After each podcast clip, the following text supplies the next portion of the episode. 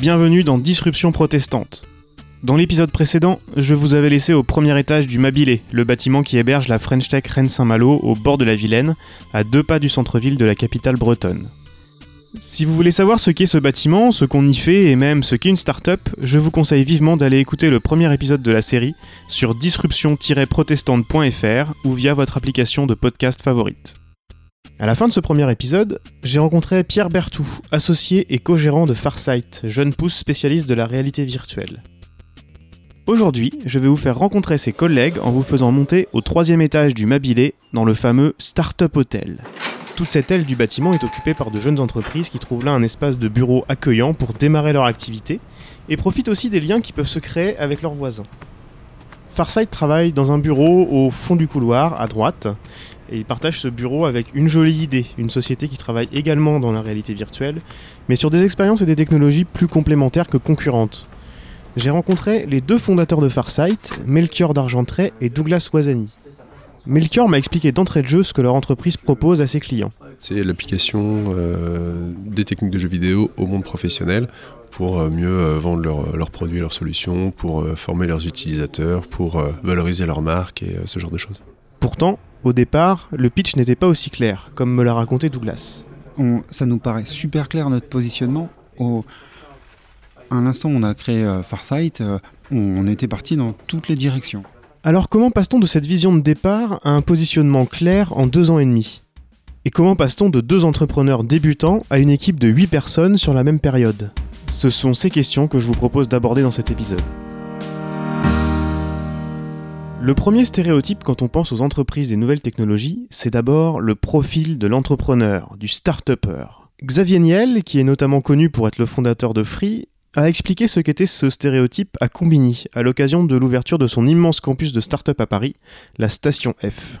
Ici, vous avez en face de vous l'entrepreneur classique. C'est-à-dire que bah, je suis plutôt euh, né euh, en France, de famille française traditionnelle, dans un milieu plutôt favorisé. J'ai pas fait beaucoup d'études, mais en général, un entrepreneur, il a plutôt fait beaucoup d'études. C'est un garçon. Il a 40 ans, je suis un peu plus vieux, mais c'est ça. Vous avez en face de vous l'entrepreneur classique.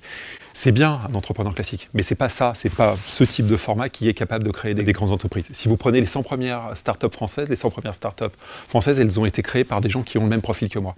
Quand il parle de grandes études, il pense principalement à des écoles d'ingénieurs et des écoles de commerce. C'est le type de profil habituellement nécessaire à la création d'une entreprise de ce genre.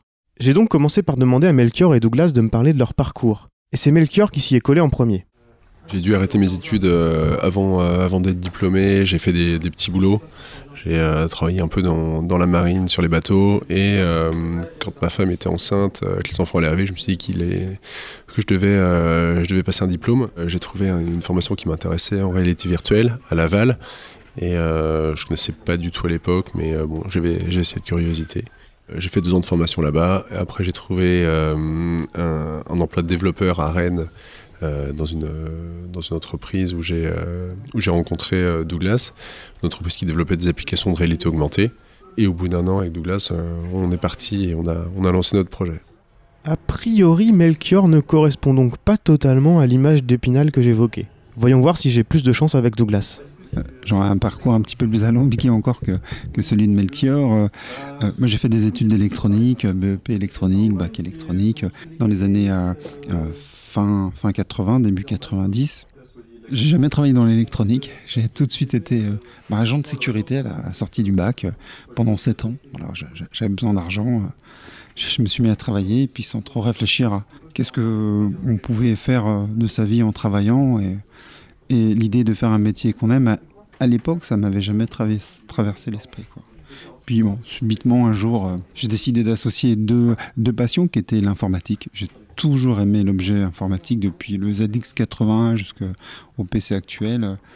Et j'ai toujours aimé dessiner. Alors un jour, euh, ces deux idées se sont croisées dans mon esprit et j'ai décidé de faire infographiste 3D. Donc euh, j'ai immédiatement euh, entrepris de faire un congé individuel de formation pour devenir infographiste 3D.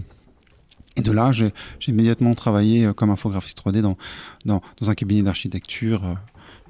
Puis j'ai intégré une, une, entreprise où j'y suis resté longtemps. Je suis devenu chef de projet. Et c'est dans cette entreprise que, que j'ai rencontré Melchior pour bien comprendre leur complémentarité, il faut déjà comprendre comment on crée des applications interactives en trois dimensions. Imaginez par exemple la création d'un jeu vidéo, c'est le même processus. Tout commence chez Douglas. Moi, je m'occupe de réaliser les contenus en 3D, c'est-à-dire je, je viens modéliser des objets, des environnements, euh, euh, des personnages, euh, ou participer aussi des fois à, à, la création de contenu plus 2D, qui vient participer à, à l'interface, des boutons sur lesquels on vient cliquer. Une fois cet environnement créé, Douglas le partage avec Melchior qui s'occupe de le rendre interactif.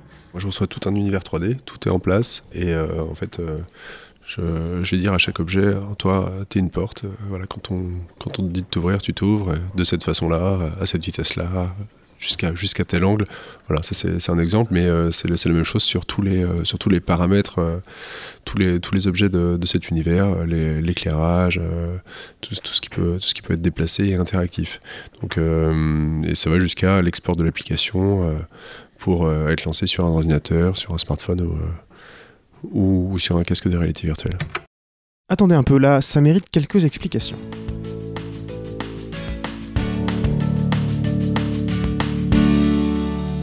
La réalité virtuelle, c'était un fantasme de gamin euh, pour moi quand j'étais petit, euh, où je voyais ça dans des magazines ou dans des films de science-fiction. Mais objectivement, quand on y était confronté pour de vrai, ça marchait pas très bien. C'était énorme, à l'intérieur c'était des petits polygones, et tout, ça marchait pas. Julien Chiez est spécialiste des jeux vidéo. Au début des années 2000, il avait participé à l'aventure de la chaîne de télé Game One avant de fonder Gameblog. Il anime désormais une chaîne YouTube qui traite des jeux vidéo sous toutes leurs formes. L'interview que vous entendez a été réalisée par Regard Connecté, une série d'interviews tech en vidéo à retrouver en ligne chaque semaine. Nous sommes à Paris, en terrasse, ce qui explique le bruit ambiant. La démocratisation de la réalité virtuelle a vraiment commencé à l'été 2014, quand Google a lancé le Cardboard. C'est le projet de deux ingénieurs français qui ont repris l'idée des visionneuses Viewmaster qui existent depuis la fin des années 30. Si si, vous savez, ces appareils avec deux lentilles qui permettaient de regarder des diapositives en trois dimensions. Avec Cardboard, ce ne sont plus des diapositives mais l'écran d'un téléphone qui est le support de l'image. Avec un bout de carton, deux lentilles et un téléphone intelligent, tout le monde peut créer sa visionneuse. Là où les diapos vous montraient des images fixes, vous pouvez maintenant bouger le téléphone à 360 degrés partout autour de vous pour être immergé complètement dans l'environnement. Le cardboard a beaucoup été utilisé dans l'éducation par exemple. Imaginez que vous êtes enseignant. Avec un équipement simple et peu coûteux, vous pouvez par exemple euh, téléporter vos élèves dans les musées du monde entier, dans lesquels il vous serait bien difficile de vous rendre. En fonction des sujets de vos cours, vous pouvez aussi les emmener sur la Grande Muraille de Chine ou encore dans les fonds marins pour leur montrer la Grande Barrière de Corail. C'est intéressant, mais je trouve que c'est plus en fait un peu du cinéma, enfin de l'immersion dans une bulle 360 que de la vraie réalité virtuelle. Moi, la vraie réalité virtuelle, c'est celle où on peut voir ses mains et on peut prendre des objets, on peut les jeter, on peut interagir avec le décor. C'est ça qui, pour moi, extrêmement fascinant. C'est vrai que niveau interaction, le cardboard, c'est assez maigre. En général, on peut déclencher des actions en dirigeant son regard vers un bouton affiché à l'écran. Il y a également un bouton physique sur la visionneuse qui permet d'interagir. Voilà par exemple ce que ça donne dans un jeu vidéo qui se déroule pendant la Seconde Guerre mondiale. Le principe est simple. Vous pilotez une batterie anti-aérienne sur un porte-avions. Des avions ennemis s'abattent sur vous. Vous devez les descendre. Vous dirigez le canon avec votre regard et vous utilisez le bouton physique de votre visionneuse pour tirer. C'est déjà plus immersif qu'une simple vidéo, mais ça reste limité. À l'autre bout du spectre des équipements de réalité virtuelle, sont apparus un petit peu plus tard des casques haut de gamme qui fonctionnent en étant connectés à des ordinateurs puissants. Le HTC Vive, par exemple, a changé la donne en permettant à l'utilisateur de se déplacer. Avec ce casque, quand vous vous déplacez dans le monde réel, vous vous déplacez d'autant dans l'environnement virtuel. En plus de ça, vous tenez une manette dans chaque main, ce qui permet à la machine de retranscrire vos gestes dans l'univers virtuel en temps réel. Julien nous raconte une expérience qui l'a marqué. Moi, il y a une expérience qui m'a particulièrement euh, touché. Euh, c'est pas du jeu à proprement parler, ça s'appelle Apollo 11 VR. Euh, moi, j'ai toujours été fasciné par l'espace. Mes parents sont astrophysiciens, ma mère a envoyé des satellites dans l'espace. Et ben en fait, je dois l'admettre et l'avouer, j'avais pas compris à quel point la, mission Apollo, la première qui est partie euh, sur la Lune, avait été aussi euh, complexe, bouleversante et humainement un exploit remarquable Parce que là, je l'ai vécu de l'intérieur. J'étais avec euh, les différents astronomes, j'étais à la place d'un des trois. Euh, donc déjà, on était dans le LEM, tu te rends compte, pour de vrai, pas avec un documentaire en noir et blanc, etc. Mais de la promiscuité du truc, c'est vraiment tout petit. Tu te dis, waouh, quel courage. Tu regardes un peu par le tout petit hublot et tu te rends compte que tu es en train de décoller avec des flammes qui passent de partout. Tu fais, waouh, c'est extrêmement flippant. Et puis après, cette magie grandiose de voir les choses qui commencent à, passer en apesanteur, d'essayer de les prendre, de faire atterrir le LEM sur la Lune, tu, constates que c'est complexe, de marcher euh, sur la Lune, enfin, de voir la toute petite planète bleue, euh, enfin vraiment s'en rendre compte. C'est toute la différence entre comprendre quelque chose, le voir, l'apprendre ou le vivre. Et la réalité virtuelle, ça te permet de vivre les événements. Et, et, pour moi, ça change tout. Et je pense que la réalité virtuelle a un énorme avenir dans l'éducation, dans la pédagogie, parce que pour un jeune, et, ou moins jeune, parce que maintenant je commence à faire mon âge, euh, tu figes dans ta tête les choses parce que tu les vis infiniment différemment qu'en lisant un livre, aussi bien écrit soit-il, ou en regardant un documentaire, même bien fait. Ce constat, Farsight, à Rennes, l'a fait également assez rapidement. Mais en montant leur boîte, Melchior et Douglas ne savaient pas très bien vers quel domaine d'application de la réalité virtuelle se tourner. Quand on développe une entreprise, euh, euh, soit on a l'idée du siècle, ou soit finalement on réalise euh, quelles sont l'ensemble de nos compétences et on veut vendre des services euh, qui sont liés à nos compétences. Quand on a commencé, euh, l'entreprise était créée, on a commencé à bosser. Bah, finalement, c'était un peu des marchés d'opportunités. Finalement, on s'est retrouvé à travailler pour l'industrie de la défense, à, faire, faire du simulateur pendant, pendant un certain temps euh, à, rencontrer, à rencontrer plein d'autres potentiels clients. Et voilà, on prenait un peu tout ce qui, tout ce qui passait, euh, passait à notre portée.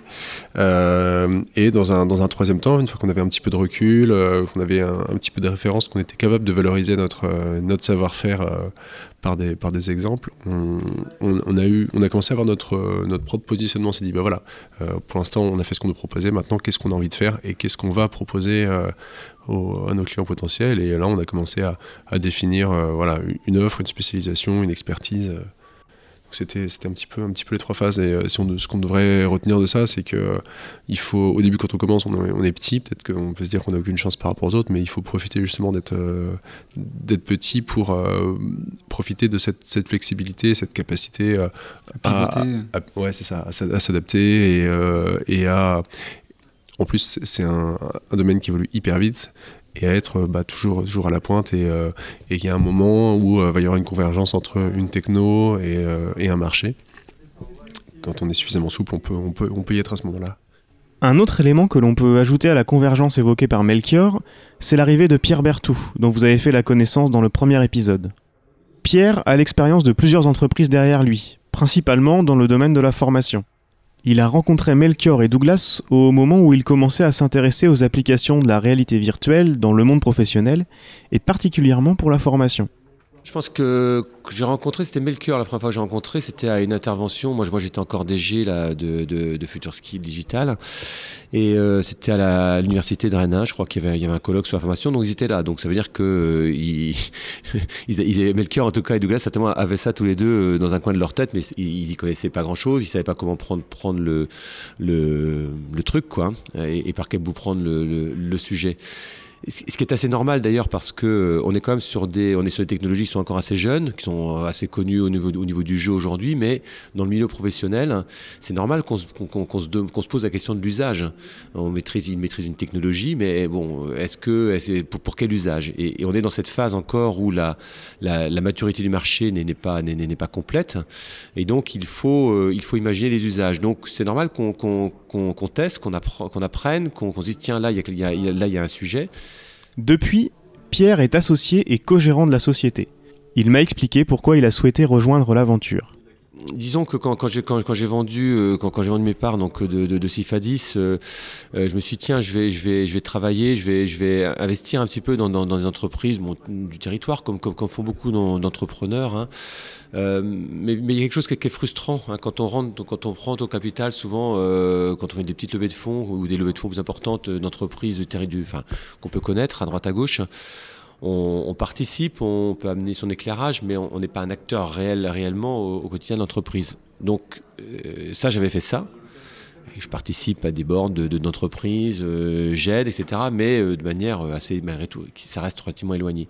Là, ce qui m'intéressait, c'était vraiment de participer au projet, c'était d'être vraiment partie prenante. Donc, je suis un associé non rémunéré, mais qui a une application assez forte. Moi, je passe à peu près deux jours par semaine avec, avec Farsight, ce qui est quand même pas, pas négligeable. Donc, cette forme d'expérience-là, c'est quand même la première fois que je le faisais. Les autres expériences étaient un peu frustrantes, justement. C'est pour ça que je voulais quelque chose aussi peu, d'un peu différente. D'un peu différent, pardon. La passion de Pierre, que l'on peut retrouver dans son parcours d'entrepreneur, c'est l'utilisation des nouvelles technologies au service de la formation. Je lui ai demandé si le projet Farsight l'aurait autant intéressé si cette dimension n'avait pas été aussi présente dans le projet de l'entreprise. C'est vrai que la réalité virtuelle, ben, euh, c'est quand même euh, euh, mise en œuvre pour la formation, c'est quand même quelque chose d'extrêmement intéressant, parce que moi qui connais bien le sujet du digital et, du, et de l'apprentissage, on avait quand même dans, dans, dans, dans, le panel des solutions qu'on avait, il manquait quand même ce qui permettait d'apprendre un geste. Hein, c'est quand même, on n'apprend pas un geste en répondant à des quiz en ligne. on, peut apprendre un certain nombre de choses, on, apprend, on peut apprendre un geste en regardant une vidéo, mais, mais on ne le fait pas le geste. Et il y avait quelque chose qui était très intéressant et qui m'a tout de suite euh, plu. Et c'est pour ça que pour répondre à la question, j'aurais pu travailler avec Farsight assez rapidement parce que euh, il y avait cette idée que on va pouvoir former, on va pouvoir reproduire le geste grâce à la réalité virtuelle, et donc on va pouvoir apprendre euh, différemment et apporter quelque chose de plus dans l'apprentissage avec le digital. Et ça, ça m'a, ça m'a, ça m'a, ça m'a tout de suite plu. Moi, je connais bien ce domaine, donc j'aurais dit, mais attendez, là, il y a des trucs à faire. Donc, ça les a confortés un peu dans cette idée-là, qu'ils avaient, qu'ils avaient déjà un petit peu. Et puis, on s'est dit, ben, on, on, va, on, va aller sur ce terrain. Euh, d'autant que euh, la notion d'apprentissage et, de formation n'a jamais été autant d'actualité, puisqu'on est dans un, dans, un, dans un univers, dans un monde professionnel, mais, pas que, qui, où tout va très vite, où il faut apprendre vite, où il faut apprendre euh, différemment par rapport à la manière dont on apprenait avant.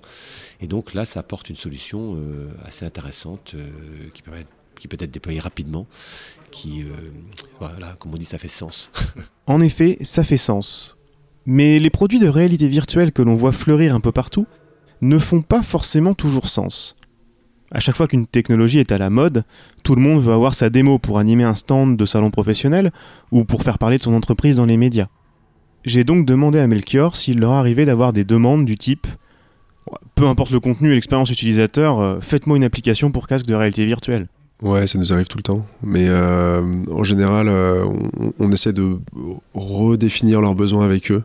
Euh, avec, les, euh, avec ce qu'on connaît sur les, vrais usages, les vraies possibilités, et, euh, et aussi bah, les, les, budgets. Donc en confrontant tout ça, on essaie de dire, voilà, est-ce que tel usage pour tel budget, pour tel type d'utilisateur, ça vous convient et, et, on essaie de leur proposer quelque chose de pertinent parce que ça nous ça nous abuse pas, ça nous fait pas plaisir de, de développer une application qu'on n'achèterait pas si on se, plaçait, se mettait à leur place quoi. Parmi les clients avec qui Farsight a développé une expérience qui a du sens, un grand groupe, Enedis. Mettez votre casque de réalité virtuelle bien confortablement et prenez vos mallettes. Vous êtes prêts? Vous êtes maintenant un installateur de compteurs Linky. Imaginez une maison individuelle dans un quartier résidentiel. La porte du garage est ouverte. Vous entrez et vous vous dirigez vers le compteur électrique à changer. Vous commencez par recevoir des consignes de sécurité et c'est à vous, avec les manettes que vous avez dans les mains, vous faites réellement les gestes nécessaires à l'opération, sans avoir besoin de tout le matériel donc, et sans risque. Après le test, j'ai demandé à Melchior quels étaient les retours d'Enedis sur l'utilisation au sein de l'entreprise. C'est une application qu'on vient de livrer, donc pour l'instant ils sont encore un petit peu en, train de la prendre en main. Euh, c'est vocation pour eux d'être un, complément pour le recrutement. Donc euh, pour euh, en fait orienter leurs candidats et, euh, voir si, si les personnes sont, sont sensibilisées et si elles ont les bonnes, les bonnes connaissances, en particulier sur les, sur les règles de sécurité, ils doivent effectuer, effectuer des, travaux dans, dans ce monde virtuel, donc qui a l'avantage d'être sans danger, pas de risque d'électrocution ou, ou, quoi que ce soit. ça a aussi l'avantage d'être un scénario qui peut être paramétré, différents niveaux de difficulté, des pièges, pas de pièges, des, des choses comme ça. Et, euh, et donc euh, là, ils commencent, euh, ils commencent à l'ajouter à leur, à leur processus de, recrutement. À terme, ça devrait, devrait y avoir une version pour, pour la formation, pour l'entraînement, la prise en main, etc.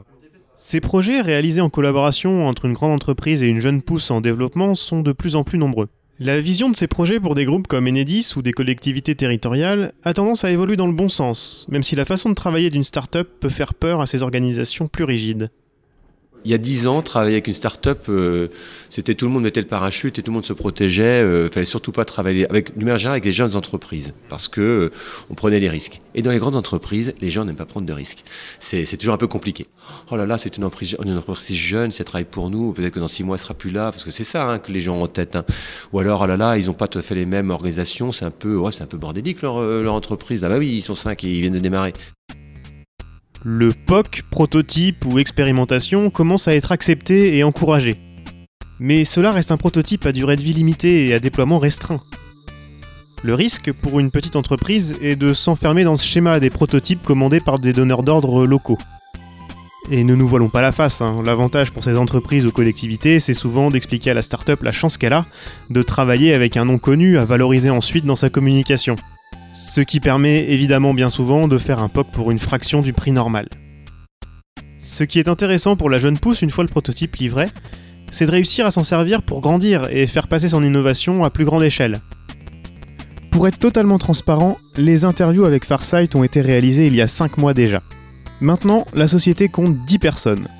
De nombreux projets sont en route dans plein de domaines différents, de l'industrie au sport en passant par la formation évidemment. Et l'application pour apprendre à installer un compteur Linky dans tout ça Et eh ben Farsight a pu la faire fructifier grâce à une couverture presse importante, et de son côté, Enedis l'a fait tester par ses équipes terrain dans toute la Bretagne. En parallèle, la Direction nationale de la formation d'Enedis l'a adapté pour l'intégrer à son offre de formation interne. Un deuxième environnement de formation en réalité virtuelle est même en cours de développement. Ce prototype a donc une vie et des répercussions après l'expérimentation, autant pour la jeune pousse que pour la grande entreprise. Mais ça, c'est une autre histoire que je vous raconterai sans doute dans un prochain épisode. Pour le prochain épisode de Disruption protestante, je vous emmènerai sur les traces d'une autre expérimentation rennaise. Cette fois-ci, en pleine nature. Retrouvez-nous sur Twitter, at disruptionpr, pour suivre l'actualité de la série et avoir un indice sur le sujet du prochain épisode dès vendredi. Et bien sûr, abonnez-vous et laissez-nous vos commentaires sur votre application de podcast préférée. Avant de vous quitter, je vous signale la tenue prochaine de la deuxième édition du Hackathon à Rennes. Rendez-vous les 2 et 3 juin prochains au Jardin Moderne. Vous l'avez compris, plus l'idée est absurde et mieux c'est. Et si vous ne vous sentez pas l'âme de disrupter les énergies, une restitution publique est proposée le dimanche soir, donc le 3 juin, à 17h. Toutes les infos sont dans les notes de cet épisode sur disruption-protestante.fr. Disruption protestante est une série produite par Antoine Gouritin, la musique originale du générique a été réalisée par Julien Solaire.